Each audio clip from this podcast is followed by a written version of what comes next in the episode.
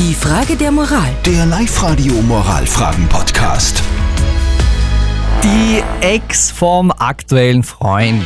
Immer ein gewisser Aufregungsfaktor. Hallo bei Live Radio, es ist sieben Minuten nach halb neun. Bei der Bettina ist es auch so. Die hat uns jetzt eine Nachricht geschickt über Live Radio AT, weil die Ex von ihrem Freund Probleme macht. Die bringt nämlich immer, wenn sie auf Urlaub ist, ihre Haustiere, zwei Katzen, zu ihnen quasi zum Katzensitten. Die Bediener, die sieht das einfach nicht mehr ein, dass ich, ich äh, quasi da als Katzensitterin für die Ex-Freundin von ihrem Freund äh, hergeben muss. Und deshalb lautet Ihre aktuelle Frage heute.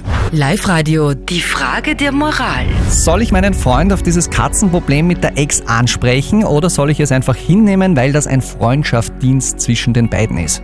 Wir haben die Frage an euch weitergegeben, unsere WhatsApp-Community, und 80% von euch meinen heute ansprechen, aber grundsätzlich ist das Katzensitten kein Problem. Die Marion schreibt, jeder hatte doch ein Vorleben und wenn sich Ex-Partner noch gut verstehen, ist es gut und die Katzen zu nehmen sollte da kein großes Problem sein. Der Manfred schreibt, wenn die Freundin keine Katzenallergie hat, ist das doch kein Problem.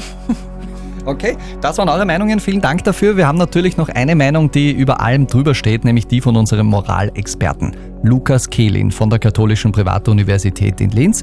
Wir haben an ihn deine Frage, Bettina, weitergegeben und das ist seine Antwort an dich.